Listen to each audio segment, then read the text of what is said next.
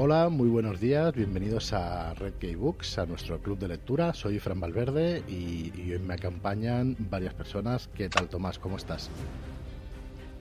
Pues muy bien, muy bien y con muchas ganas de, darle caña aquí a Catriona, a la casa al final de Needle Street. Muy bien. David, ¿qué tal? Buenos días. Muy bien, muy bien. Aquí una sesión más de, de este club de lectura de Red Key y con ganas, con ganas de, comentar con todos vosotros y vosotras qué es eh, este libro y los entresijos y bueno, yo me callo que si no. Muy bien, hoy nos acompaña una persona nueva aquí en el Club de Lectura, Nieves, ¿qué tal? ¿Cómo estás? Muy bien, muy bien, encantada de, estar aquí por primera vez. Os voy siguiendo casi desde que empezasteis con los podcasts. Me, gustan, me gustan mucho y, bueno, me hace mucha ilusión estar en el, en el club de lectura que este que habéis propuesto.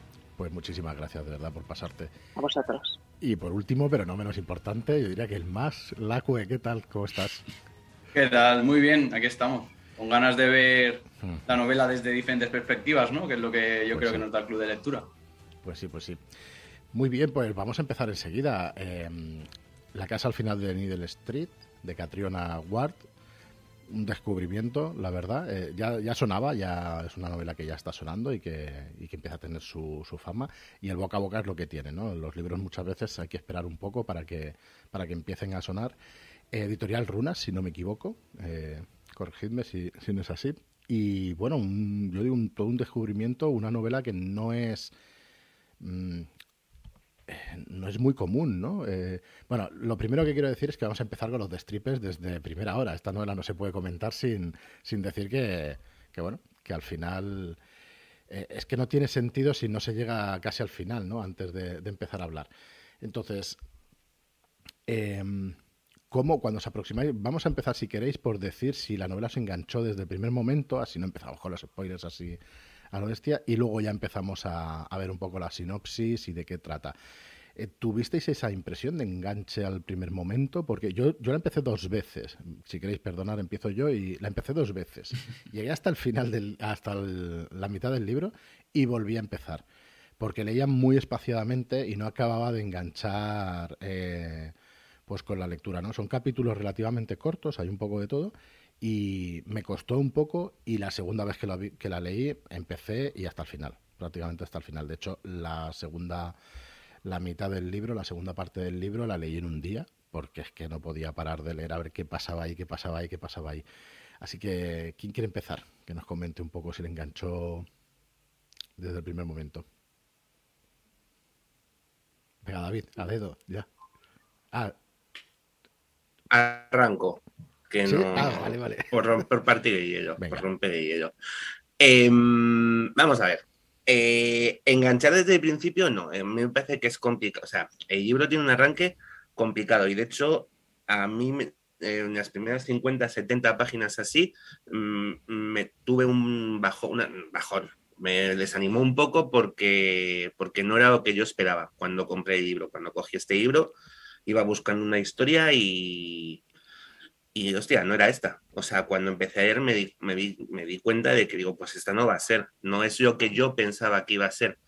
Luego mm, pasé ese momento en el que decidí, asumí que esta escritora no trabajaba para mí, no le había encargado yo el libro y entonces ella había hecho su escrito con, con toda su libertad. Ahí pasado ese momento, eh, fue muy, cuesta muy carrera abajo, ¿eh? O sea, eh, cada vez más deprisa, cada vez más enganchado yo normalmente pauso, a ver, es un libro pequeñito, son 300, 320 páginas aproximadamente.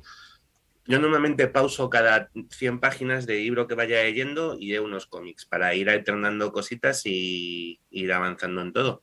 Y a sus últimas, eh, a pausa de este libro no la hice. O sea, la segunda página de 200 a 3, de 300, perdón, sí, de 200, el último tercio, ¿no? El último tercio del libro ni, lo, ni paré. Me lo hice del tirón porque era como, no, no, no. Si lo que quiero es saber cómo sigue esto. O sea, y es verdad que para mí, os digo, el momento fue un poco ahí el, el ver que no era. que yo iba a buscar una historia a lo mejor más clásica de fantasmas y, y no es lo que, lo que me iba a encontrar. Y fue como, pues bueno, pues nada, qué lástima, no, no, qué lástima de eches. Luego tiré para adelante y, vamos, me encantó. Muy bien, creo que Nieves nos quería decir algo antes de que, de que empezaras, Sí, no, de lo mismo que lo mismo que él, que el compañero, que mm, al principio yo venía sin ninguna expectativa. No, no es un género que me guste ni que suela leer, pero quiero, quiero aficionarme y quiero ver. Y mm, claro, me ha encantado. Me ha encantado. Al principio era, era, era lento, pero como el final no es para nada lo que te esperas, es una historia de terror, pero no es el terror que yo me esperaba, con lo cual me ha, me ha alucinado y, la recomiendo y bueno, la voy a recomendar muchísimo porque porque es eso, o sea, tienes que darle una oportunidad, tienes que hacer que al principio además te descoloca estas tres, las tres voces que, o las dos primeras voces que, del libro que, dices, ¿por qué? ¿Para qué? Mm, y, pero, pero luego, claro, coge todo el sentido del mundo y dices, ¡buah! Es una, una bomba y muy recomendable y eso, sobre todo que darle la oportunidad, no, no descartarla desde el principio porque, porque luego no la puedes dejar de leer. Totalmente. Eh, decir que el que la que o el que no, no nos vea en directo o en YouTube, Nieves tiene el mejor fondo que tenemos aquí. Vamos, está en una librería. No sé si es la tuya, Nieves, pero si nos quieres hacer un poco de spam de la librería, ¿dónde estás y dónde te pueden encontrar? Sí, es, es la mía. Es una librería que hay en, en, un, en Sardañola del Valle, cerca de Barcelona. Y sí, hace seis años que la tengo y es una librería generalista, pero desde el primer momento que vinieron la distribuidora diciendo hay una nueva editorial, sí, ya no he oído los que sí. Eh, me leí El demonio de Próspero, evidentemente, y me flipé con él, me encanta, estoy esperando que, que, salga la segunda y tengo, tengo vuestros libros aquí. pues muchas gracias. Por supuesto. Muy bien, pues vamos a seguir. ¿Quieres decirnos algo, Lacue? Sobre este sí, claro.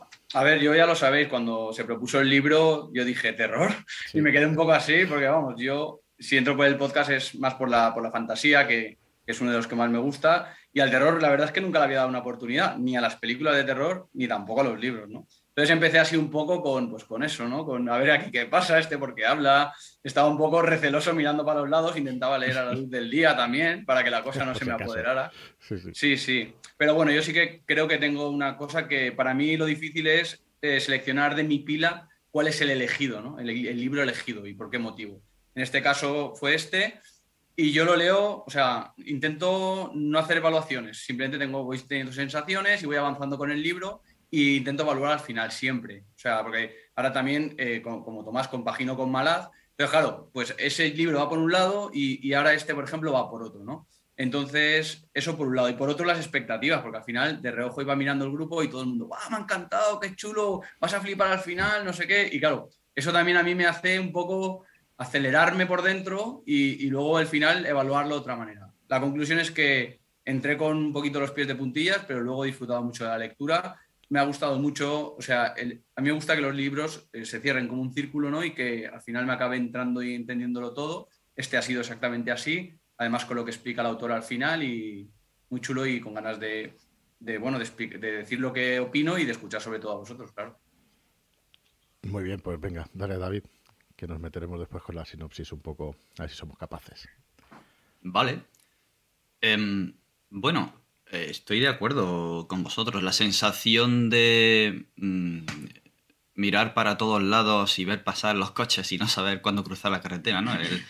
El, qué está pasando aquí, qué, a dónde me está llevando, ¿no? Al principio eh, tienes esa sensación de desorientación. Y son cartas que están muy bien jugadas por parte de Catriona Ward.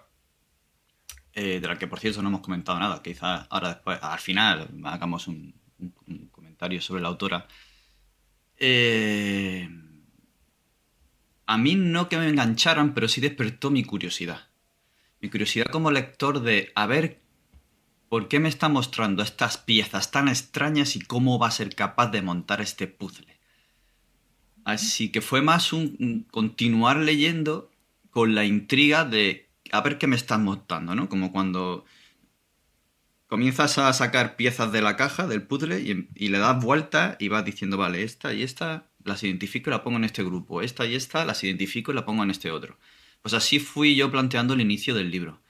Así que no me costó mucho ir continuando, continuando, comenzar a hacer hipótesis sobre el tema hacia más o menos la mitad del libro y luego pues lo que comentáis, ¿no? Es una carrera cuesta abajo hasta llegar al final y tirarte al lago para ver qué es lo que ocurre finalmente. Está muy chulo, es hay una parte bastante trepidante eh, a nivel de lectura. hemos comentado algo fuera de micro tú y yo, y mm, eh, te pasó con respecto al tema técnico, tú también escribes y entonces te tienes que hacer tus esquemas, tienes que, ver cómo muestras las cosas. Eh, llegó un momento que me dijiste que, bueno, dijiste, bueno, voy a apartar esta parte técnica y voy a disfrutar del libro, ¿no? ¿Te pasó mucho al principio de intentar eso, de intentar descubrir qué es lo que pasaba? Porque es una cosa que no puedes parar de pensar, qué está pasando aquí, qué está pasando aquí, qué está pasando aquí. Y, y quizá te, te hace que no disfrutes tanto. ¿Ha sido tu caso o no? No, no. Eh, al contrario, ha sido al final, en la reflexión final, cuando he dicho, ay amiga, aquí me has engañado. Pero eh, durante el, transcurso de la, lectura del libro me parecía muy bien el intercambio intencionado de eh, la tercera y la primera persona en diferentes personajes, porque tiene todo el sentido. y te hace ver eh, porque claro, la primera persona te mete tanto en el testimonio de la persona que te, aproxima ¿no? más a, esa persona, pero al mismo tiempo sabes que es su testimonio. Luego, puede que no sea toda la verdad, de hecho no lo será, será su punto de vista. Y si esa persona se autoengaña, te va a engañar a ti con su relato. Y la tercera persona, más, digamos, tirando a omnisciente, que se supone que está fuera, lejos, es objetiva y te va a contar la verdad de una persona, incluso metiéndose en sus pensamientos. Entonces, claro, va jugando con. Aquí me, me puedo creer más esto, esto está sesgado por Ted, en este caso, y, todos los que hablan en primera persona, que están relacionados, como ya hablaremos. Y la, y la otra que se supone que nos va contando en tercera persona, que va haciendo y pensando y a principio eh, se puede hacer más verosímil por ser un narrador más objetivo. Y hay un capítulo que lo que digo al final es cuando reflexionas y tal, hay un capítulo en el que la autora te engaña deliberadamente porque sin esa pieza no puede montar todo el puzzle fragmentado eh, y tan curioso y tan bien hilado como, como hace. Es el segundo o tercer capítulo de, de Dee al que me refiero y es en el que ella eh, narra cómo se va, deja a su hermana detrás, se va sola y luego al final está sola en el lago, las serpientes, tal y cual. Eso en realidad es, lo, es su autoengaño para seguir viviendo. Pero el narrador en tercera persona omnisciente no nos debería de haber engañado al, al contárnoslo así, creo yo. Vamos a darle un poco a la sinopsis del libro, vamos a intentar explicar de qué va y así se entenderá un poco más. Bueno, el que, el que esté escuchando esto sin haberlo leído, hay que leerlo y luego ya seguir. Sí, sí, sí, merece mucho la pena este viaje.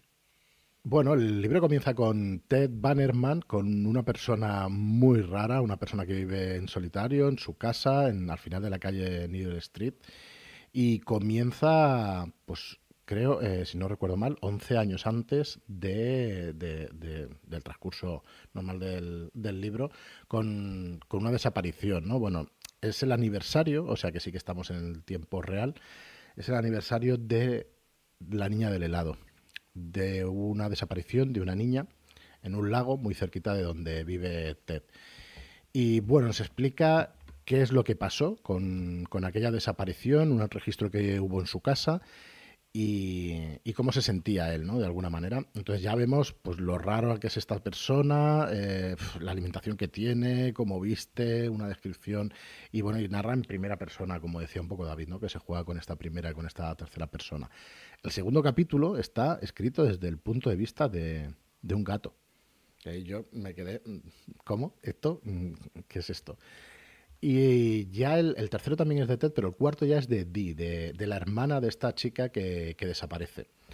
Entonces, bueno, va, como decís, va poniendo puzzles encima de la mesa, piezas de este puzzle encima de la mesa, y tú empiezas a, bueno, empiezas a elucubrar qué, qué es lo que está pasando aquí, ¿no? Si Ted ha sido el asesino de esa niña, si ese gato, bueno, yo con el gato no sabía qué pensar, ahora me explicaréis vosotros.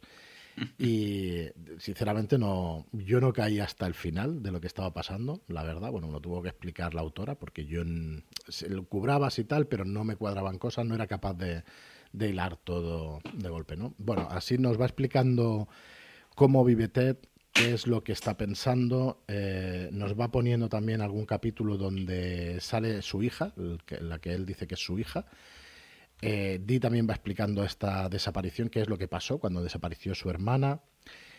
Em, más adelante, Ted nos va explicando que va asistiendo además a, unas, unas sesiones ¿no? con el hombre bicho, que es una curiosísima manera de, referirse a un psicólogo psiquiatra. Supongo que en Estados Unidos es psiquiatra más que psicólogo. Y bueno, Lauren, que es su hija, y bueno, se va entremezclando todo y bueno, te vas dando cuenta de que algo pasa. Eh, parece que la niña viva con él, pero que igual está divorciado él porque la niña viene cada 15 días o cada semana a su casa. O sea, vas teniendo todas estas impresiones que a mí se me han mezclado un poco, incluso habiéndolo leído dos veces. Y, me meto tanto y me sumerjo tanto que no soy capaz de analizar lo que realmente está pensando. Mm, por cerrar un poco la sinopsis y hacer el spoiler del todo, eh, va viendo también algún otro personaje, como Nocturno, si no me equivoco, o Nocturno. Y al final resulta que este Ted eh, es un poco la amalgama, eh, todas estas, todos estos personajes, el gato, los dos gatos, la hija, y, todo esto es una amalgama de sus personalidades. resulta que Ted pues ha desarrollado estas personalidades a través de unos malos tratos que por parte de, sus padres, más bien de su madre. Entonces, bueno, te va mostrando todo lo que ha pasado, te va mostrando que al final su madre es la que cogió a esa niña, la mató. Ya me interrumpiréis, ¿eh? porque igual hay alguna cosa que, patino, porque es que las últimas páginas las leí tan de, tan de seguido que igual patino. Pero bueno, básicamente es eso, ¿no? Que al final Ted mm, fragmenta su mente de una manera que no es capaz de, de volver atrás. Entonces eh, te enteras de que su madre es la que ha matado a esa niña, te enteras de que Dee nos explica una historia de la desaparición de su hermana que no es tal, que no fue de esa manera y que se tira pues toda, toda su vida pues bueno, eh, fatal, ¿no? con unos sentimientos mm, desastrosos. Entonces, bueno, básicamente es esto, al final te enteras de eso, de que, de que esta persona tiene personalidad múltiple y al final del libro también nos hace un anexo la autora donde nos dice un poco lo que, lo que quería tratar y mostrar. Yo, sinceramente, nunca había visto un, tratar una cosa así desde este punto de vista, ¿no? Como, o sea, me pregunto cómo, como escritor, mm, puedes hacer, o sea, creo que lleva un trabajo brutal, ¿no? El construir esta historia de esta manera para que funcione y para que al final sorprenda al lector y que muchos de nosotros no nos dimos cuenta hasta, hasta el final de que se trataba de una personalidad múltiple. Cuando pensabas que una cosa te vuelve a meter otro giro y cuando pensabas que ya lo tenía todas las piezas del puzzle, te vuelve a meter otro giro. Y dices, bueno, es brutal, la verdad es que es impresionante. Eh, ¿Alguien quiere añadir alguna cosa más sobre la sinopsis? Porque me dejó un montón de cosas y no sé si lo he explicado muy bien, porque ya os digo que en mi cabeza estaba bastante, bastante liado el tema de Ted Bannerman y, su mente. Dale, dale, Tomás. Eh, no, nada, un detallito tonto. Eh, lo más siniestro de toda la puñetera novela es que mm. Ted habla a veces de los dioses que tiene enterrados en el jardín. O sea, y, a mí aquello era lo que me ponía los pelos de punta. Y es que tiene, o sea, cuando dices que la madre eh, maltrataba a Ted, es, es, muy, es, muy, sutil, o sea, es una forma muy sutil de decir, era una asesina en serie que enterraba niños en el jardín, porque que habían echado de un curso de, de, aprender enfermería y lo que hacía era torturar a la gente y entrenar con niños para aprender cómo se hacían las suturas y las extirpaciones. Vale, y, y, se pasa la novela hablándote de los, de los dioses del jardín y yo aquello me tenía rayadísimo. O sea, porque igual que hubo un momento que, sí que, por ejemplo, aparte de que Olivia y Lauren podrían ser la misma persona, un poco el, eh, por cómo se cuentan las determinadas cosas que pasaban con las, además, pasan cosas raras con el tiempo en la novela y son las fotos que se mueven, los colores de las alfombras que cambian, el, hay una foto de los padres de Ted que tan pronto está, hay veces que está, hay veces que no está, hay veces que está tirada y luego aparece otra vez de pie. Y son cosas como que, a mí me iban descolocando en, la lectura de, si esta mujer te especifica, es el momento Hitchcock, ¿no? si te pone unas tijeras en escena, es porque las van a utilizar para algo, no es solo atrezo. Y, y, en una novela de estas características me daba la misma sensación. Si esta foto está aquí y está tumbada, esto es por algo. Pero me descolocaba mucho todo, todo el rollo hasta que al final efectivamente hay una historia que es una completa mentira, que es una omisión de la verdad de Dee, que, que, empieza a colocar cosas en su sitio. Y es verdad que yo de la posibilidad de que Ted fuera el dueño de todas las personalidades, no la había hasta, hasta el último momento, hasta que te lo dejan, hasta que es muy evidente, te lo dice la propia mm. autora. Porque ya te digo que sí que veía más el rollo de que, bueno, pues Loren está claro que no va a ser su hija, va a ser una niña que tiene secuestrada y X tiempo es Olivia, y por eso él dice que cada X tiempo viene Loren y cada X tiempo es, es Loren, ya, no, pues ya está. Pero hay escenas, yo que sé, ya de cuando va un cambiador de ropa y, se coge unas mallas y escribe dentro de las mallas socorro y veradme. ¿Y cómo te lo cuentan? que ves de verdad a una persona, a una niña haciendo ese, esa, esa llamada de auxilio tal, a cómo ocurre de verdad, que es vestido con esas mallas y las dependientes mirando flipando de dónde va este caballero con, estas pintas, ¿vale? Y tal, eh, hay un mundo, pero como no hay una tercera persona y encima te mienten los narradores, porque esta novela es una novela de narradores mentirosos, no mentirosos en muchos casos apostas, sino em, tendenciosos, que te cuentan la, historia según les, según les viene. Y, y hostia, a mí me pareció muy chula, muy, muy, ya te digo, lo de los dioses que, que, no habías comentado, de los dioses del jardín, me tuvo mm, un flipando hasta que, hasta que, hasta que os contaron un poco qué era y, todo aquello. Brutal, brutal. A mí, los dioses del jardín, yo pensaba que era parte de su locura. Fetiches, objetos, algo que él pensaba que al enterrarlo, como te dice, trascendían.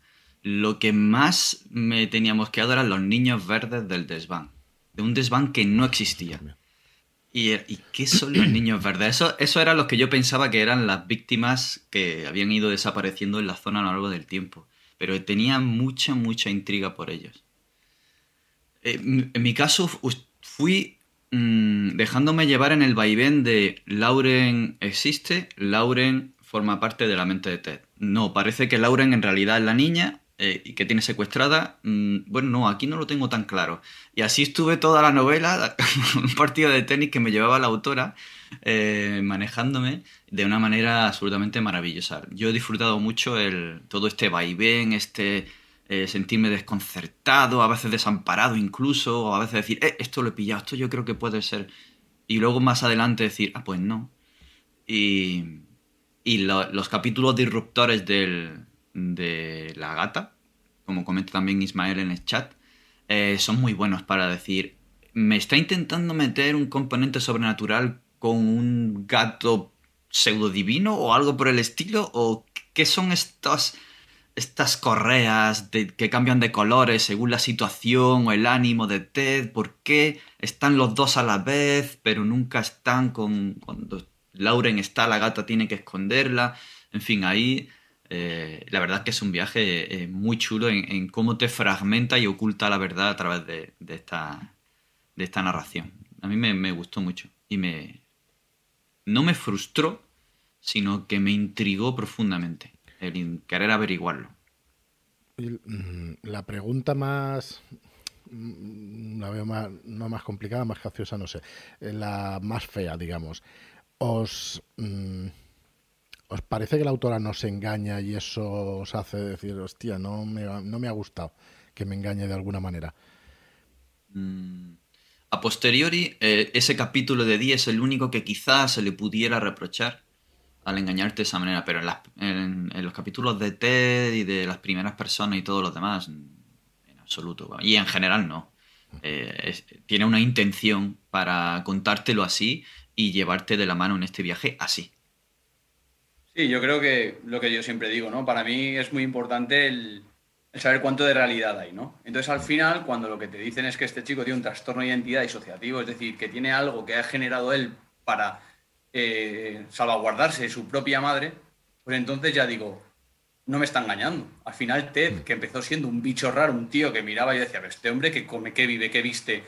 Luego dije, o sea, luego me daban ganas de abrazarlo. O sea, es que al final era un tío que decías, qué mal lo ha pasado este hombre en la vida y cómo tiene que hacer las cosas, ¿no? Y todo lo demás sí que son para mí artimañas de autor, ¿no? Que al final, pues si te cuenta una historia diciéndote que está enfermo y luego te la cuenta, no tendría ningún sentido, ¿no? Tiene que estar ese componente de misterio, ese, ese hacerte mirar para aquí, mirar para allá. Di, Di al final para mí es otra víctima de la situación, ¿no? O sea, ella se siente ciertamente responsable de lo que le sucedió a su hermana eh, y tiene que inventarse en su mente una historia que te la cuenta y tú te la crees, porque al final todos miramos a Di como el asesino que creemos que es, porque aparte de ser un tío raro, a tope de raro, es porque hay alguien que dice, no, es que ese mató a mi hermana y me he venido aquí para verlo y vigilarlo y tenerlo controlado, ¿no? Mm. Entonces, al final, yo no estoy nada, nada enfadado con la autora, al revés, ella ha sabido eh, disfrazarme una historia eh, como de, irreal de algo que, puede ser, hombre, no tu vecino el quinto, pero vamos, eh, esperemos que no, pero quiero decir, al final es una persona que sufre una cosa muy dura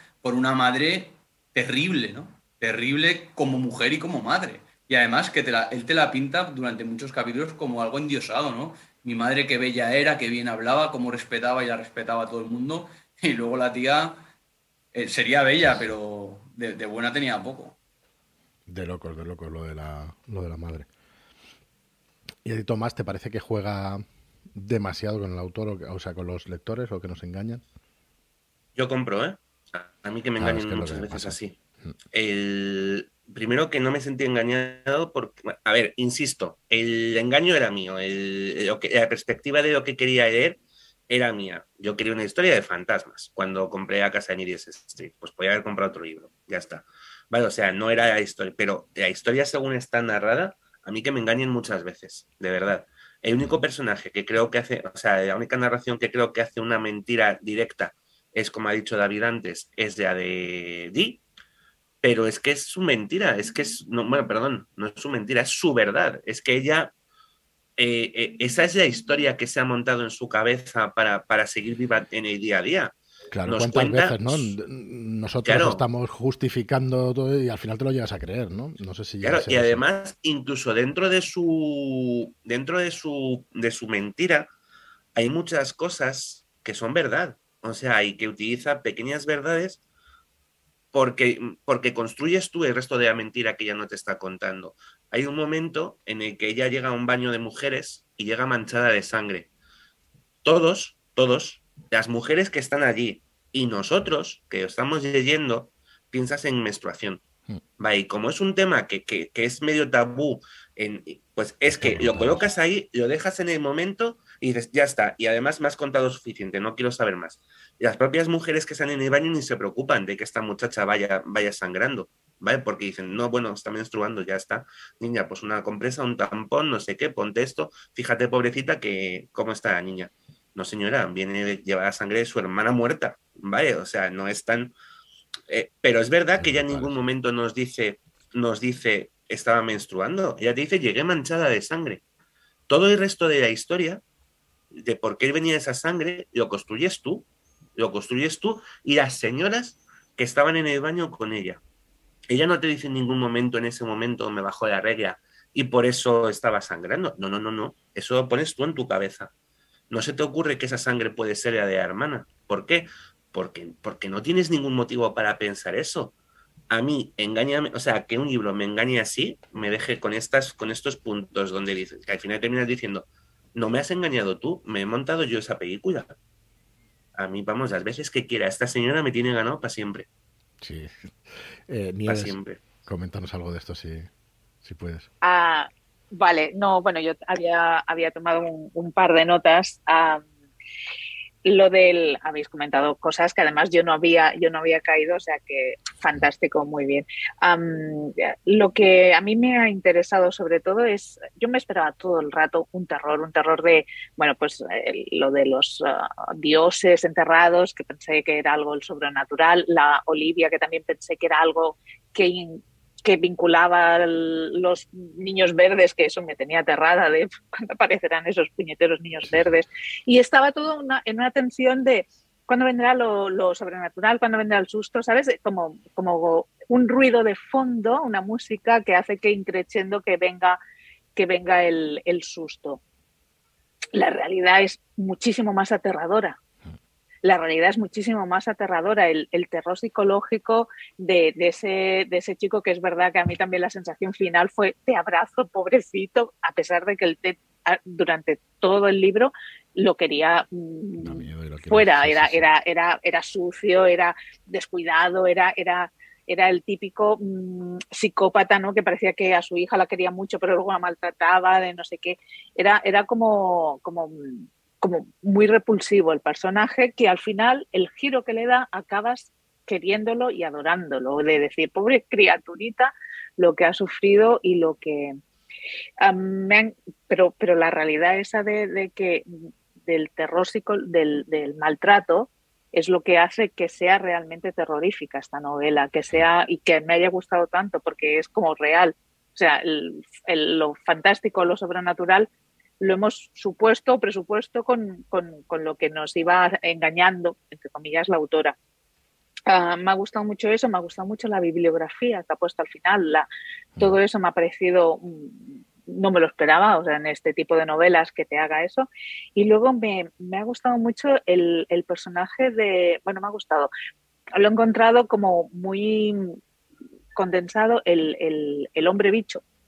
El hombre bicho, Mm, cómo, es la encarnación del, del abuso que del, abuso institucional ¿no? y, del, y del poco cuidado que se tiene a las, a las enfermedades mentales y mm, no encarnado en ese hombre bicho que no que no que no se preocupa que lo único que quiere es sacar dinero o, incluso a lo mejor una historia jugosa que parecía que él creía que era el, asesino y era y, y, toda esa encarnación del mal para mí es el hombre bicho.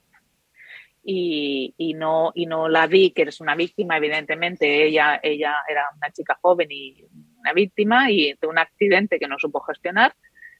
Y eso, por supuesto, te pobre, pobre. No, me, me, ha gustado muchísimo por ese final feliz que tiene la novela y, y, todo el todo lo que comporta de fondo, de trasfondo creo que, es muy chungo, como decía ahora mismo Nieves, que una de las cosas más chungas de este libro es que es cuando te das cuenta de que el terror que transmite, que esta historia de terror que te está contando, es una historia de terror real. O sea, es una historia de terror que puede pasar. Fantasmas, puedes, puedes o sea, en historias de fantasmas eh, puede haber o puede no haber, puedes, ser, puedes creerte más o puedes creerte menos, pero siempre tiene ese detalle un poco de fantasía, de incertidumbre. Mm, de, historias de fantasmas, de demonios, de tal, son cosas que son ajenas y que, oye, pues que al final disfrutamos en un libro y, ya está. Pero es verdad que, cuando la historia se convierte en una historia de terror basada en una enfermedad mental, eh, hostia, que es que esto puede pasar. O sea, son cosas que son realistas, entre comillas, entenderme, pero que, y además que, que, es una historia donde no es tan sencillo como que Yoko eh, ese asesino y el, peligroso para el resto del mundo. La verdadera historia de terror está viviendo él, solo, sin nadie más. Para el resto del mundo es un tío raro. Y tiene una historia de terror donde está sufriendo dentro, que es terrible. O sea, y solo, solo le ocurre a él, porque está solo en su mundo, en su cabeza. Me parece que esa, ese giro de libro es de los que ponen, para mí, los pelos de punta. Y al final llegué agotado, como si hubiera una carrera de fondo, o sea, en ese sentido de, de angustia real, de decir, madre mía, ¿qué, está pasando aquí, pobre hombre? Sí, el capítulo donde va al bosque, donde se intenta él mismo hacer daño a sí mismo, pero que claro que es la niña, ya te das cuenta de que no, ya llevas un rato pensando de que no. Ah, y hay una cosa, hostia, que no se me olvide. El tema de estar viviendo en esa nevera y de que le tire agua hirviendo, hostia, me parece. se ponen los pelos de punta. Cuando te das cuenta de que es él el que tiene las, las cicatrices, ese sí, que el aspecto que nos había dicho o contado que tenía es aún peor por esas cicatrices y, esa, y esos maltratos de, de cuando es pequeño. Mm, bueno, me parece, me parece brutal. Me parece brutal. Y todos esos capítulos del final, que ya no recuerdo exactamente si si fueron los dos o tres o, incluso más capítulos de, esa transformación entre uno, otro y las culpas que se va echando y, todo esto es alucinante, la verdad es que está de maravilla, es una maravilla. La verdad es que el, esfuerzo que hace la autora, eh, una vez que ya lees el epílogo y, entiendes el sentido que ella ha querido, el esfuerzo que ha querido poner en mostrarnos eh, a través de Ted y de los demás personajes que están en él, Di, la gata, Nocturno, eh, Di, no, eh, Lauren, Nocturno, mm. eh, cómo es la, la, vida de alguien con, con este tipo de trastorno. Ver cómo cambian los colores, las cosas de sitio, mm, cómo... increíble. En fin, cómo su vida es un caos sin sentido en el que no entiende las cosas y si las entiende y luego se olvida a través de ellas, cómo se fragmenta su memoria, cómo tiene esas lagunas que no acaba de comprender, cómo tiene esa lucha interna en la que no entiende muy bien qué pasa en su vida y trata de darle sentido como puede, eh, sin ser alguien doctor en eso, un psicólogo o nadie que trate con este tipo de personas, eh, te acerca mucho a, lo que sería la experiencia de vivir ese, ese sinsentido, ese caos y ese qué está pasando mientras convivo con mi terror y con todas las, todos los fragmentos de mi personalidad que cada uno hace, entre comillas, lo que le da la gana. Eh, creo que esa... Eh, ¿Cómo nos transmite esa, esa desorientación y ese desamparo? Creo que, lo hace la autora muy bien y lo consigue muy bien. A mí me llama la atención porque al final ella explica y dice, me dijeron que cuando aparece el tiendo es un trastorno. Salva la mente del niño una tensión insoportable. Así que ejerce una función protectora. Solo se convierte en un trastorno más adelante, cuando deja de ser necesario. Es decir, yo al leer eso dije, es que por momentos él eh, nos ha hecho ver lo que él sufría, desde, o sea, luego hemos visto lo que él sufría desde dentro. Y luego también cómo la gente vemos desde fuera, ¿no? Porque al final Ted, eh, él se presenta pues como un cristal roto, ¿no? De muchas maneras. ¿Y cómo lo ven desde fuera? Uno los ven como alguien, porque el hombre, del, el hombre bicho solo hablaba de su libro, él quería como aprovecharse de lo que él tenía para él terminar de, bueno, de, aprender o de, o de, explicar a los demás lo que el otro tenía, ¿no? Luego otros lo ven como un culpable, otros como un loco, otros como ya al final, él es una víctima de una madre que ha abusado poderosamente de él y, y que le ha hecho mucho daño, ¿no? Que además eh, tú tienes algo que quieres, vamos allí, lo tienes que dejar allí porque la vida es dejar cosas y el chaval ahí sufriendo de, una manera que, pues eso, que crea un escudo de diferentes aspectos. Luego lo del gato entra, porque al final siempre tienes asociado que esas personas conviven, o, se te dice, pues, entre comillas, la loca de los gatos, ¿no? Como que los gatos están, pues, cerca de personas, las brujas y los gatos, es decir, con cosas así. Entonces, si a lo mejor hubiera puesto un perro hubiera sido diferente, pero un gato sí que te entra un poco en esa, en, su locura, ¿no? Y, ya digo que para mí, cuando, cuando ya leí el final, dije, vaya historia más triste y cuántas historias como esta habrán que no se narren de una manera tan bonita, ¿no? Pero que al final te, puedan quedar cerca. Hay una parte de la historia también que es cómo Ted busca su normalidad y, lucha contra el contrario, contra lo que es su falta de normalidad en su identidad sexual. Por ejemplo, cómo él intenta quedar con mujeres y se da cuenta de que está en un bar de ambiente, o sea, en un, en un bar gay y, incluso proyecta en, el, en ese atractivo, entre comillas, que puedes sentir por el hombre pelirrojo que de vez en cuando pasea por delante de la puerta con un perro, lo proyecta en una gata pelirroja de la que se sienta atraída, por la que se sienta atraída Olivia. O sea, tienes incluso ahí el, el, juego este de, de, cómo incluso dentro de, de esa personalidad fragmentada de Ted, de este Ted que construye en su mente personajes, incluso aún así lucha contra lo que es el, intenta esconder lo que aún más todavía, lo que es el verdadero Ted, o sea, el, el, Ted que, no, pues que se siente atraído no por las mujeres, se siente atraído por los hombres, y que, pero aún así fuerza esas citas que, que están condenadas al fracaso desde el principio, ya simplemente desde la elección del lugar, pero que es que además ves la escena como si fuera la primera lectura que haces de la escena, a mí me daba la típica imagen de, escena de serie de, serie de película donde dices, ya va a hacer trozos en el, aparcamiento, es que ya va a hacer trozos. O sea, es que esta muchacha que ha llegado está condenadísima, pero condenadísima porque este loco la va a desmembrar. Pues no, es otra historia. Eh, que se está desmembrando ese, me parece de verdad. Por eso os digo que, creo que es una lectura de, que para 320 páginas que tiene, te deja exhausto a nivel, de comprensión. Sí. Perdona, Tomás. No, yo, es que la, interpretación que hacía cuando quedaba con las mujeres, que luego, luego la, como tú dices, la cambias, yo la tomaba más como que buscaba una madre. Claro, aún, aún, aún mm. estaba con Lauren y, como que buscaba esa madre ausente, esa madre que, ya se intuía que, su madre no había sido como muy, muy buena con él y, le, faltaba esa... Y yo pensaba que la secuestraría y que las metería allí en esa cosa verde, con, los niños verdes o con el, en el arcón o no sé qué, e intentaría convencerla para, no tanto como trocearla, o al final sí, cuando viese que, que no cumplía su función de madre, pero, pero claro, a mí me engañó completamente y yo pensaba es, estaba buscando una puñetera madre que además tenía que ser el estereotipo de madre que le maltrataba. El azul, el vestido azul era como muy importante para él, porque era, claro, la madre que había vivido. Y entonces estaba como siempre buscando la figura materna, que luego también es, bueno, pues claro, parte de su trastorno bueno, psicológico, ¿no? Es ese mm, buscar la figura materna, aunque te maltrataba, pues la querías y, y la, y la tenías. Entonces yo no la no temía tanto por ella en el aparcamiento, sino como que la va a secuestrar y la va a meter en el puto arcón. Y a mí me Y sobre todo ese momento... Dale, dale. Perdón, perdón. Dale, David.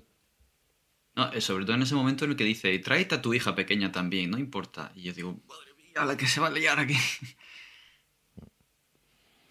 A mí me desconcertaba como al final pues no les pasaba nada. Y hostia, hostia. Y otra vez desconcierto, sobre desconcierto, sobre desconcierto. Mm. Y pasaba un poco eso. Y el tirón que, que siente hacia la casa de la mujer del perro. Mm. Que es el. Al final entiendes que es el pequeño Ted queriendo desvelar. Porque él es el pequeño Ted que está oculto allí, asustado, es el único que sabe la verdad de, todo, es el nexo de todo. a, raíz de ahí se fragmentó todo y es el único que sabe qué es lo que pasó con, con Lulú, lo que, lo que hacía su madre. Intenta llevarle a la casa para que desvele todo, sin él entender ni saber ese tirón que, que siente hacia la casa, que nos lo muestra o no, nosotros lo rellenamos, al menos en mi caso, como una intuición sobrenatural de que allí pasa algo, de que vayas allí, o qué ha pasado con esta mujer que de repente ha desaparecido, ya se ha encargado de ella y todavía no lo sabe. En fin, ahí eh, es un, desconcierto muy bien jugado, la verdad. Sí, porque yo creo que al final la autora juega contra, contra nuestro subconsciente y contra los prejuicios, ¿no? Porque primero te dice, ese hombre gordo barbudo que vive solo. Tú ya a partir de ahí generas mejor. Que encima tiene un gato, otras cosas. Que va a quedar con mujeres. Y dices, bueno, pues aquí. Que hay cosas, bichos. A mí me ha flipado también el uso de los colores. Que si los niños verdes, que si la cosa era roja, que si las luces amarillas y azules, que si. Yo estaba todo el rato viendo colores por todos los lados. O sea, estaba ligeramente estresado. Me ha llamado la atención, me gustaría contarlos, ¿no? Las veces que hasta en una página habían, yo tengo algún, cuando me he hecho el resumen del libro, tengo fragmentos donde en un párrafo te aparecen cuatro o cinco colores distintos, amarillo, verde, azul, tal, y yo digo, madre mía, que, que luego es por nada, o, nada que yo haya sabido entender, pero sí que, pues eso, me crea un poco de estridencia, ¿no? Tanto color y, y tanta cosa, cosa rara. Yo creo, mm. que, yo creo que ha sabido aprovecharse de muchas cosas para, para contarte la historia que ella quería y, eso está muy bien, ¿no? Porque lo que decimos, desconcierto, otros esperábamos otras cosas, juega con nuestras expectativas, con nuestros, lo que creemos querer ver o lo que, queremos que, va, que creemos que va a pasar, y luego ella realmente te cuenta la historia que quiere. Esas descripciones son magníficas a veces. Eh, hace unas construcciones de adjetivos y cosas que, que, en realidad son como te entiende el mundo, ¿no? Y es como, ostras, evocador y al mismo tiempo extraño que, te dan que pensar, ¿no? Está muy chula. Sí, a mí decir que me gusta mucho su estilo, ¿eh? Ella escribe de una manera, su estilo, o sea... Frases cortitas, al sí, hostia. Y me interesa, o sea, me contaba pues lo que decía de cuando estaba en el río Di con, y luego iba aquí, conocía a chicos, iba a los baños, tal, y, todo me... O sea, me gustaba como me lo contaba, aunque a lo mejor para la historia tuviera mayor o menor importancia o tuviera, me estuviera engañando lo que sea, su estilo de, escritura me, me parece muy, muy chulo. Yo siempre me pregunto hasta qué punto se ha de ser inteligente o es trabajo. Eh, tú, Tomás, que tienes oficio en escritura y eso, que, me dices, porque es que me parece espectacular la construcción que hace. Me parece una iluminada. Yo no sé, tengo en, tengo en lista alguna cosa más de ella, porque mm, ya te digo, me llama la atención el. Pero, pero, que es, oye, por lo que sea, yo que sé, es un libro que me llamó la atención desde que lo había anunciado en, desde que habló de él en el blog de Caballero de Árbol Sonriente pues es de estas cosas que pillas un libro y que te llama la atención y dices, yo esto me lo voy a tener, me lo voy a leer en algún momento y demás. Que yo no había oído nada de ella y no había oído hablar nada de ella. No sé si es su primera novela, incluso eh, esto David igual lo tiene más controlado con la semblanza de, su primera novela, ¿no? no es su primera novela. Vale, tiene más cosas, está, ya te digo. No, tiene cosas buenas. A mí me parece una me parece una iluminada. El, ¿Cómo está escrito? El llegar de una idea, construir una historia sobre una. cómo lo hace, sobre. Me parece, serio, una iluminada. O sea, y aquí hay un trabajazo detrás que tiene que ser eh, acojonante. O sea, de, de, paredes como las de CSI llenas, yo me imagino así, ¿eh? con las paredes llenas de notas y tomando nota de para que esto ocurra así, yo esto tengo que contar desde este punto de vista y el gato tiene que ver esto y el, esto desde los ojos de vista de Lauren es así. O sea, eh, yo enrollo con, sus cordelitos de colores uniendo, uniendo posits en las paredes. Me imagino así porque en serio me da la sensación de ese tipo de construcción de, de pude, de que al final solo hay una imagen porque solo hay una verdad que es esta y esto es lo que ocurre, pero como te lo voy a contar desde diferentes puntos de vista y desde diferentes fragmentos, este fragmento va a estar aquí, este fragmento va a estar aquí, me parece, vamos, ya te digo, la forma de, la idea iluminada y la forma de escribir eh, tiene que ser un o esta mujer es, es, es maga, es, un, es, una hechicera, ya te digo, y entonces tiene poderes mentales y escribe así de tirón, o esto tiene un trabajazo detrás, eh, sí, sí, vamos, que se ve, es que se ve, es que eh, como los detallitos que te va contando, lo que ha dicho Yacue antes de los colores, a mí me volvía con una alfombra que cambiaba de color, que es azul o naranja. Hmm. En función de quién esté encima de esa alfombra, esa alfombra es azul o naranja. Y son gilipolleces, pero son gilipolleces que a mí me rayan. O sea, es, eh, vamos a ver. ¿Por qué? Porque aquí no va a venir nadie a cambiar la alfombra. O sea, el fantasma, desde mi perspectiva de historia de fantasmas, ¿por qué narices va a venir el fantasma a cambiar de color de alfombra a esta muchacha? O sea, ¿qué, sentido tiene? Hubo otro momento que me rayó muchísimo y me dejó descolocadísimo con el hombre bicho que hablabais antes, que es cuando de pronto Olivia lo ve por la tele. Digo, ah, digo, bueno, ya está, el hombre bicho este no existe. Este es el zumbado de Iter que habla con un programa de la televisión. O sea, fíjate, yo no había no, no llegué a enganchar en ese momento el, hostia, claro, es que como este de que está el volante, Olivia lo ve como si fuera a televisión o una... No, no, yo pensé que era de verdad, pues lo que ha dicho un poco ya, pues ya tienes tu perspectiva hecha, tu imagen hecha del señor abandonado con barbas que le falta ser un supervivencialista y tener escopetas escondidas debajo de los aviones de estallón. Y lo que decía Nieves, el llevarse a la gente para construir su familia, ¿vale? Pues, pues claro, yo me imaginaba hablando con la televisión, diciendo, este señor va al psicólogo, pero es en la televisión, pero claro, luego de pronto dices, no puede ser, porque tiene recetas de medicamentos. No seas baladas el señor de la tele. Y eran esos puntos los que te descolocaban, los que a mí me decía, decía yo, no sé qué está pasando, pero quiero saberlo. Y me va a encantar cuando lo sepa. Sí, sí, totalmente. El detalle de la grabadora que cambia de sitio. Un gato cogiendo una grabadora para grabar mensajes y tú dices, ¿qué está pasando aquí? a eso yo no tenía imaginación suficiente como para poder pensar en qué, qué estaba pasando cuando hablaba en punto de vista del gato un gato de más católico, ¿sabes? Y religioso y tal. Y hostia, qué cosa más, qué cosa más rara y más extraña. Mm. El gato es católico, apostólico, romano, religioso y lesbiana. O sea, que es que se enamorado, está enamorado de otra gata. Que es que tiene, o sea, eh, ojo. Y ojo al personaje de que poco hablan y poco enseñan, pero me encantaría, de nocturno. De nocturno, sí. Mm. O sea, la criatura como el cazador, el que dices, hostia, que, que cada vez que dicen viene nocturno. Tú dices, madre mía, que se va a llegar aquí. Que, que, yo me imagino un diente, un tigre de dientes de sabia ahí corriendo por la casa, ¿sabes? El, concepto este de, de, la criatura bestial. Bueno, bueno. y qué nombre también cogido, ¿eh? Hostia, ya te digo. Yo no paro de pensar tampoco en el tema de la edición de este libro, ¿eh? Y del trabajo que, que voy a llevar a editar, tanto la versión original como la traducción. Ostras realmente un trabajazo muy bueno, muy bueno. Yo he notado una traducción muy buena, la verdad es que no le... No sé, me parece un trabajo excelente el que han hecho aquí editorialmente. Oye, ¿os parece? ¿Todas estas personalidades no están a la vez? ¿O algunas sí, como esa del Ted niño y se da cuenta de todo, pero lo tiene callado? O, o, luego va fragmentándose de nuevo, va uniéndose poco a poco y a través de lo que le pasa se va dando cuenta y es cuando nos lo muestra sí hay personalidades que están a la vez. Teddy y Lauren llegan a convivir. Pero no siempre, ¿no?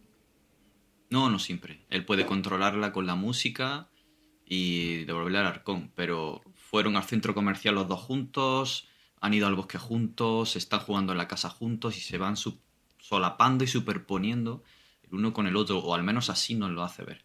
En ese momento los dos coexisten en, TED. Olivia y Loren, eh, hay un momento también en el que se descubren mutuamente.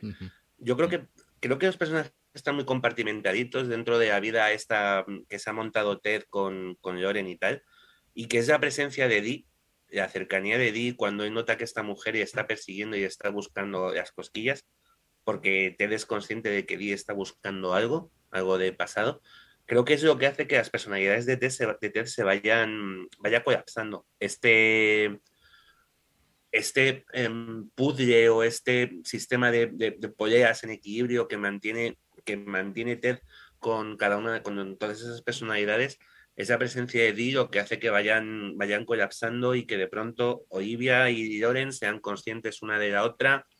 Eh, Ted infantil, eh, temas presentes en el resto de, los, de las personalidades y ese tipo de historias. es mi lectura, ¿eh? No, esto no.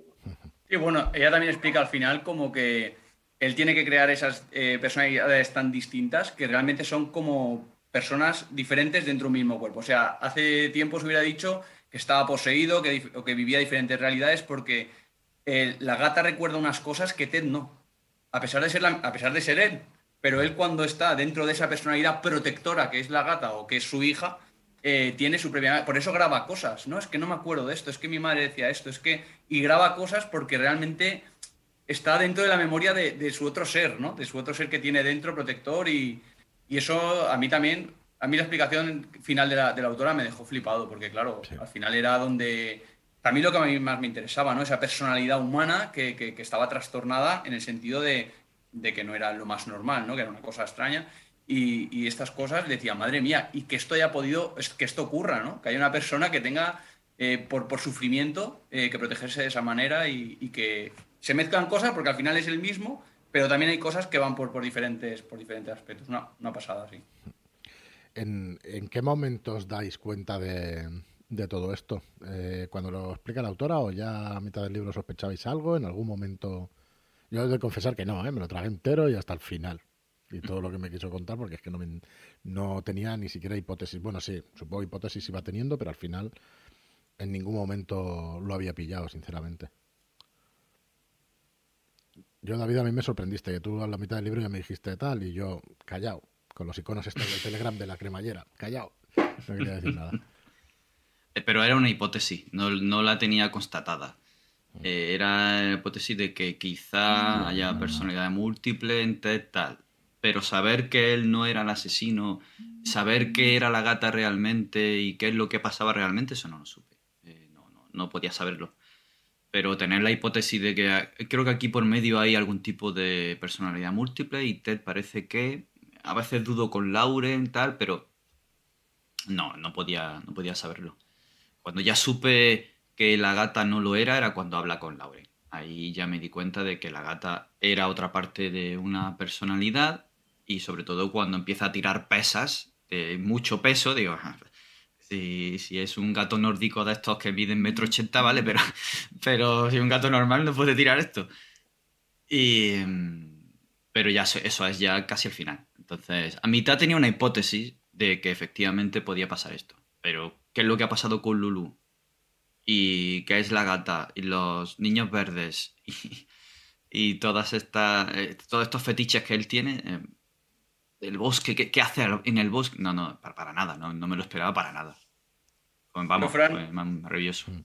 yo Fran he de decir que soy de tu equipo eh o sea Yo, iba totalmente desorientado. También te digo una cosa a lo mejor esto es algo malo de lector, pero yo. Me gustaba, ¿eh? o sea, yo me dejo llevar. Sí, a mí también me atraía. Mm. Yo soy como una hoja en otoño, es decir, yo me pongo en manos del autor y me dejo que me lleve para aquí, para allá, para donde él quiera. Y al final, cuando acaba el libro, sí, que tengo que tener algo claro. Y de hecho, cuando pasó, dije, eh, ¿la misma persona? Espera, espera, vuelvo.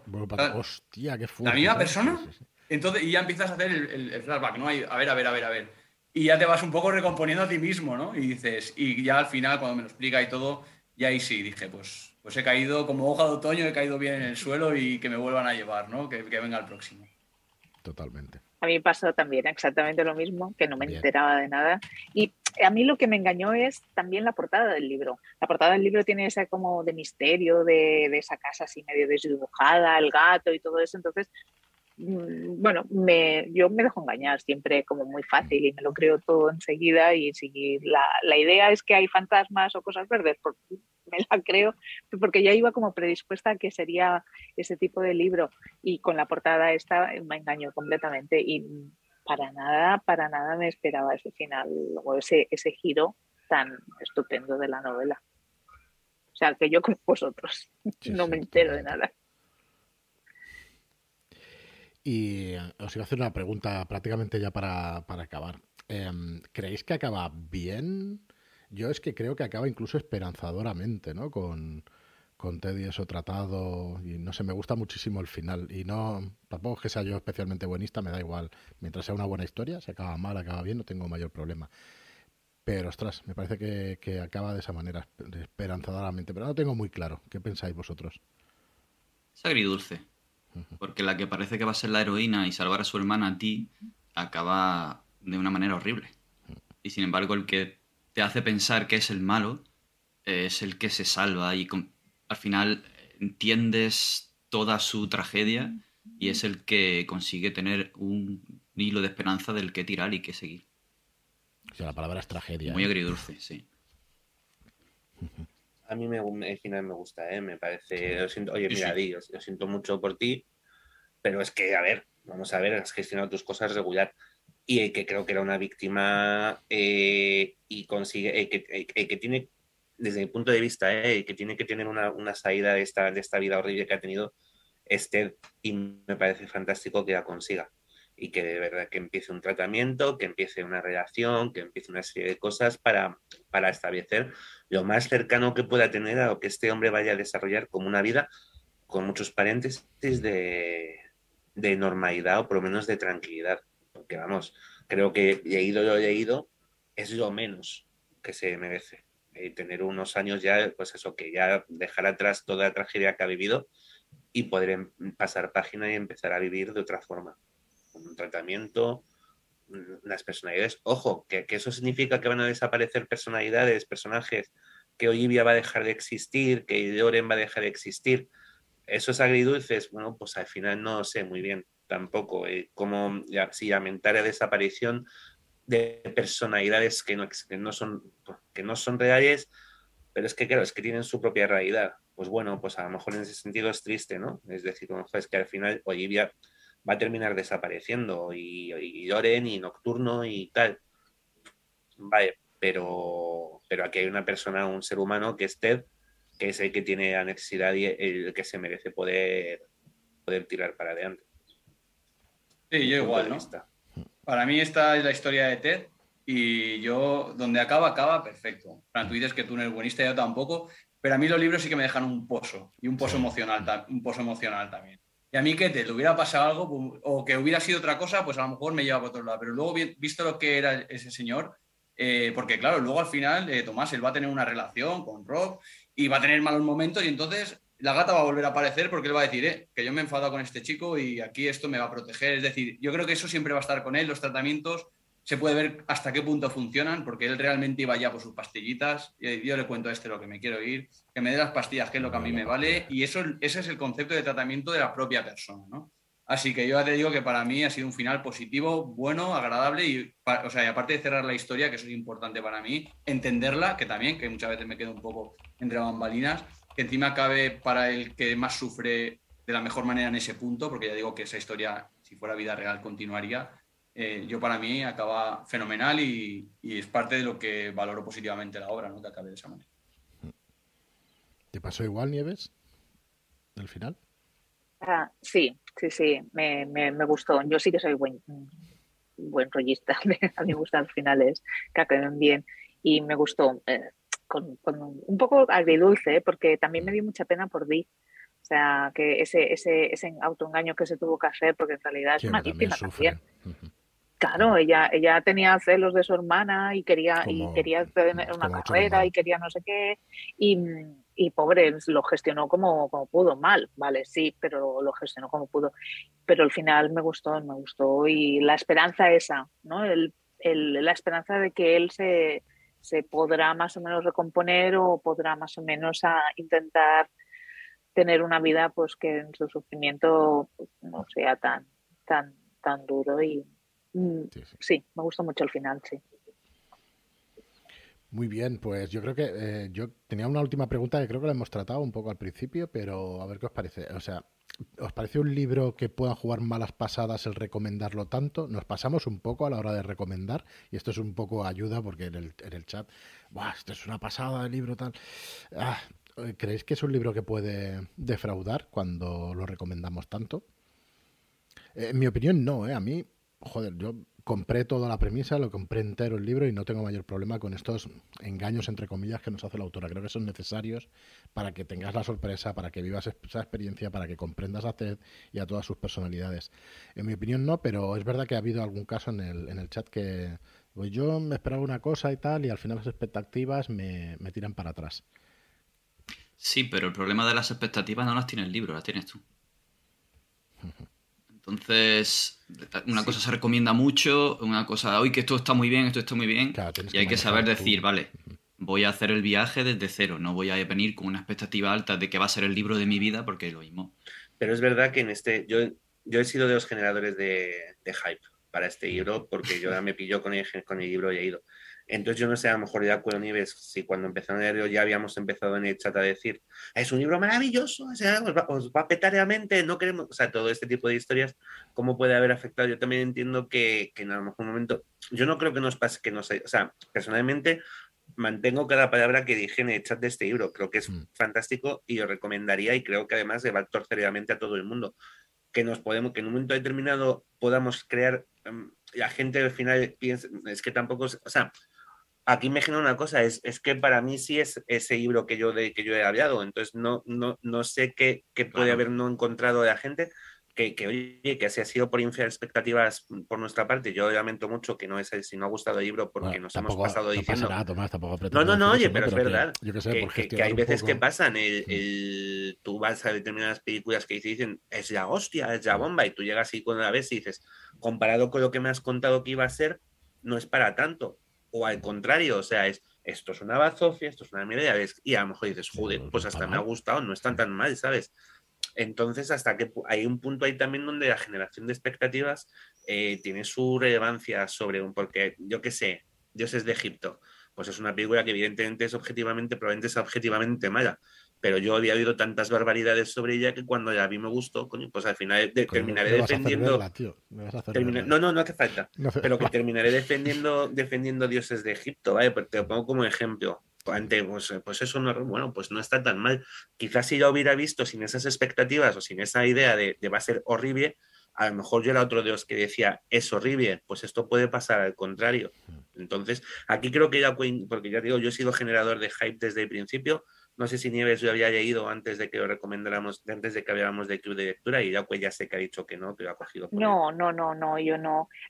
Yo creo que lo recomendaría, yo lo recomendaría, evidentemente, y de hecho ya he empezado a recomendarlo. Lo que pasa que sí que lo recomendaría, claro, una cosa es hacerlo en, en redes sociales y a nivel general, a nivel general lo recomendaría, a lo mejor sin elevarlo, no sé qué, pero sobre todo si la gente no sabe de qué va sobre todo la gente, si, si, si dices algo, o sea, hicisteis muy bien decir, no vamos a decir ni la sinopsis, porque, porque era, era lo, lo suyo.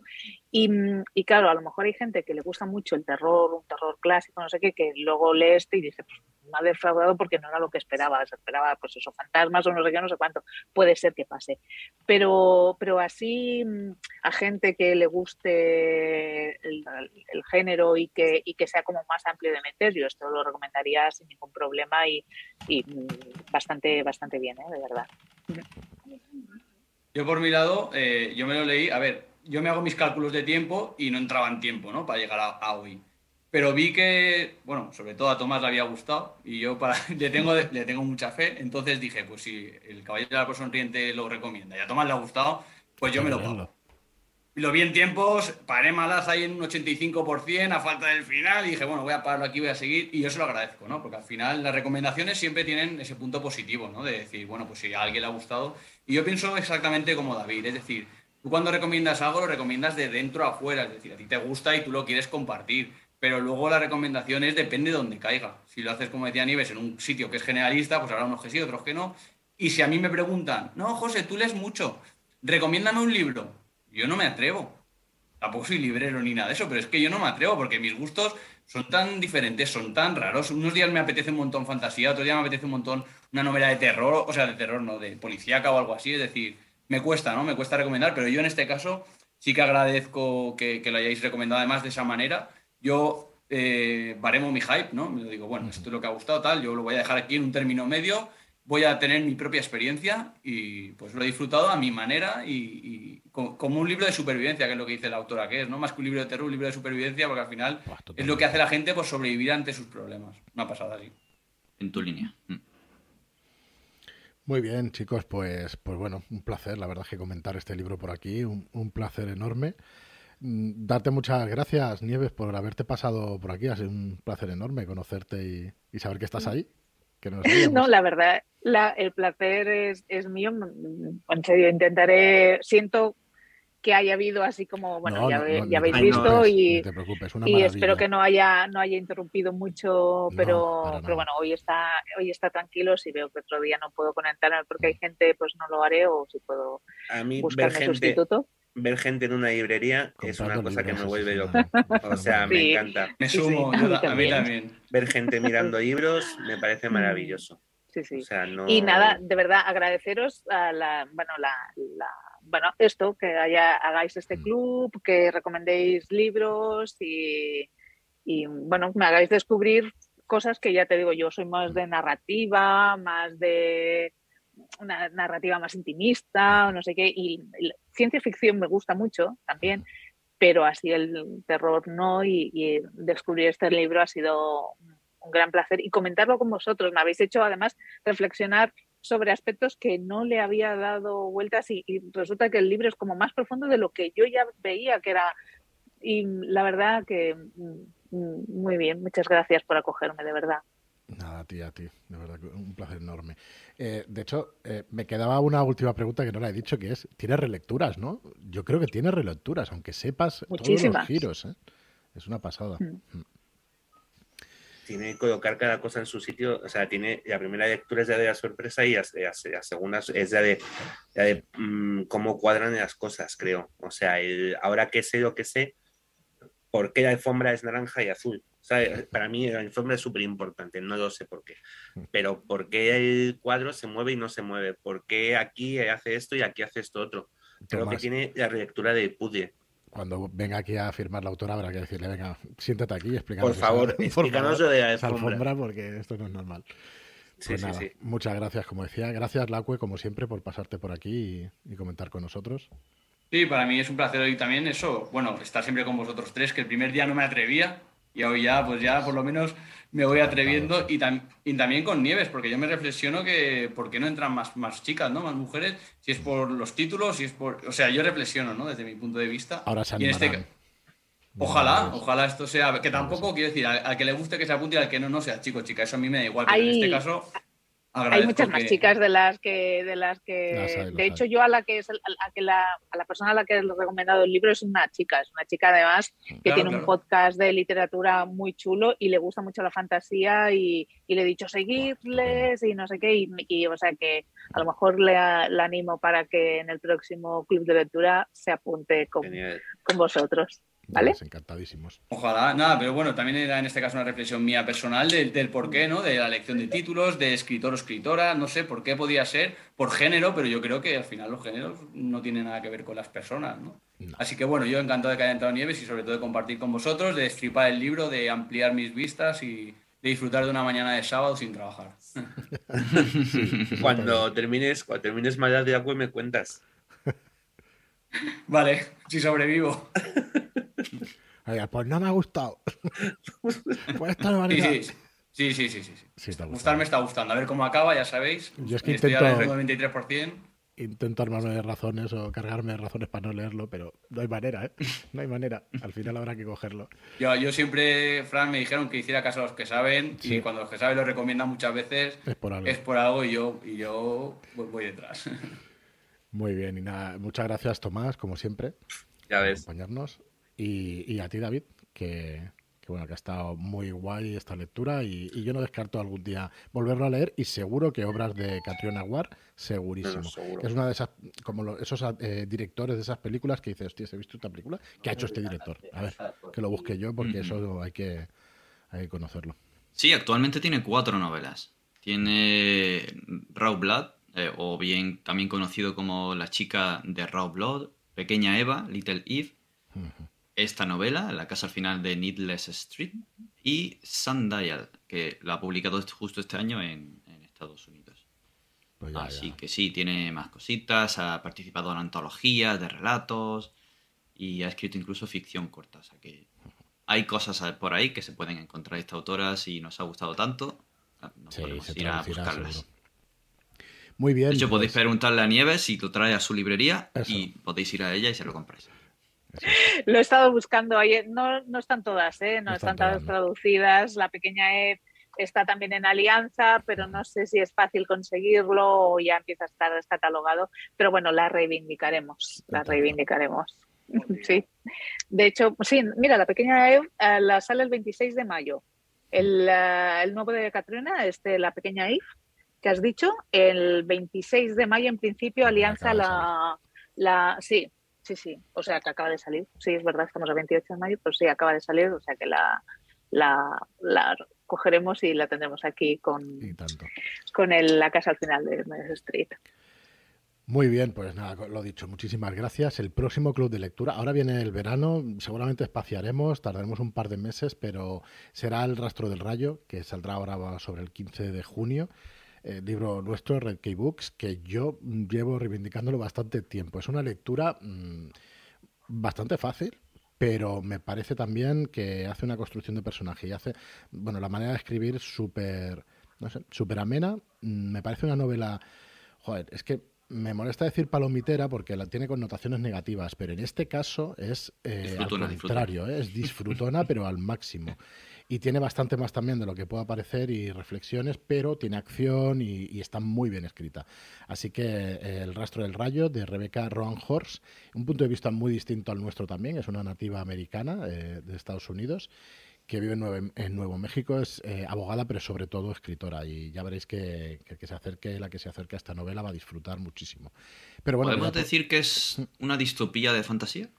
Sí, sí, sí, lo es, lo es. Fantasía urbana distópica. Es post-apocalipsis, sin haberse, sin haber destruido el mundo por completo, pero sí que hay elementos post-apocalípticos y que, y que es muy curioso. Y además eh, hay eh, dioses de navajos, ¿Vale? De, los, de los indios y bueno, no sé, muy original, a mí me ha gustado mucho. No sé si en España tendrá ese hándicap, ¿no? De que no se conozca demasiado la cultura navajo, pero para mí, vamos, es que es una novela que te lees también muy rápido, que es súper fácil de leer y, súper recomendable.